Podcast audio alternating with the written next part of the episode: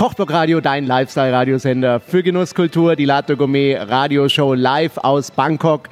Und ich bin hier zu Gast im So Sofitel, ein wunderbares Designhotel. Und ich habe euch schon einiges vorgestellt äh, in dieser Sendung und auch im Podcast natürlich und in unserem YouTube-Channel. Und heute Morgen ähm, freue ich mich ganz besonders, in einer Abteilung hier im Erdgeschoss zu sein, bei einem Mann, der sehr wichtig ist für dieses Hot äh, Hotel. I say to you, uh, it's Thomas Smith. You are very important for this hotel.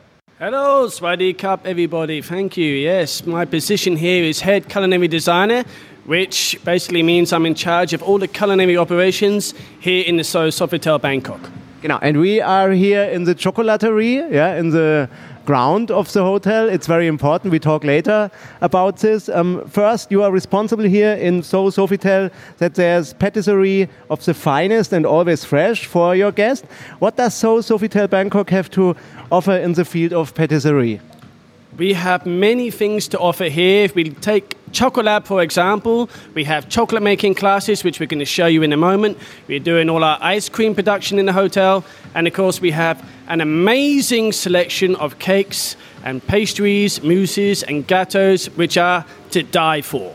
Yeah, and so uh, I have to do a lot of sport. Ich muss viel Sport machen dieser Tage, ne? not to get too fat, yeah, in this hotel, because it's everything so beautiful, yeah. It's okay. When you're on holiday, it's time to indulge. If you do feel a little bit guilty, go to SoFit on floor 10 and you can burn it off either in the pool or in the gym afterwards. Yeah, uh, Thomas, uh, is there anything special that guests must have try before leaving your wonderful hotel again in the patisserie? Oh, there are so many things that you have to try. If we're going to take Chocolab, you must try our cooking class, or you must try our amazing selection of chocolates, which are all made in house here as well.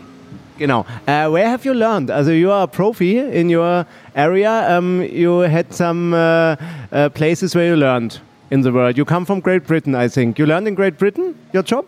Yes, I mean, I've been cooking now for 23 years. I am uh, from Britain. And I've been traveling around now for many years, but also I honed my skills back in uh, England, in London, in my hometown of Norwich. I've been in Brittany, I've been in France, uh, I've been in Bangkok, I've been in Dubai, been in Thailand, Phuket, and Thailand, Bangkok, and now here at the So Sofitel Bangkok. Yeah, your general manager, Thorsten Richter told me um, chocolaterie here in the ground is something very special and exclusive. Uh, what is the idea of this chocolaterie here in So Sofitel Bangkok? Okay, so if we break down the word of Choco Lab, it's basically two words. We've got chocolate and we've got laboratory. So we're combining them together to make Choco Lab, where we're doing all experimental cooking ideas involving chocolate. And I can learn to make these wonderful things uh, here in your chocolaterie. I show you later. Ja, ich zeige euch das später. Das sind hier wunderbare Pralinen. Ähm, ich gehe gleich mal mit der Kamera drauf. I can learn to make this so perfect here. Of course you can. You can make these ones. You can make them better because they're going to be made to your specification, how you like them. So we're going to teach you the basics of how to make the chocolate pralines or chocolate truffles, and you can add in the flavors that you like, which are going to be uh, personal to you, giving it a flavor, giving a look that you feel is your uh, characteristic in a chocolate. Thomas, this is great. Yeah, like everything here in the hotel. Great, great, great. Wirklich toll, was es hier alles zu sehen und zu erleben gibt im So Sofitel Bangkok, ist ja Wahnsinn, ne? Also äh, ich, ich, das kann man gar nicht alles in einem Podcast oder in einem Video packen, deshalb machen wir mehrere. Ja? Uh, Thomas, uh, can you tell our uh, guests a quick recipe for a small specialty that can be imitated at home, the feeling of so Sofitel at home, or as anticipation for the next visit here in your wonderful hotel and in your wonderful chocolaterie? Yes, so basically we can list down a recipe. I can put it on uh, on a link for you as well if you like, so the guests can uh, can click on it and they can see it, or we can do as a pop up on the screen, and then we can show you afterwards in the chocolate laboratory how to mix it all together, how to make it, and what's involved, and what you can add to it to make it, like I said, personal to you.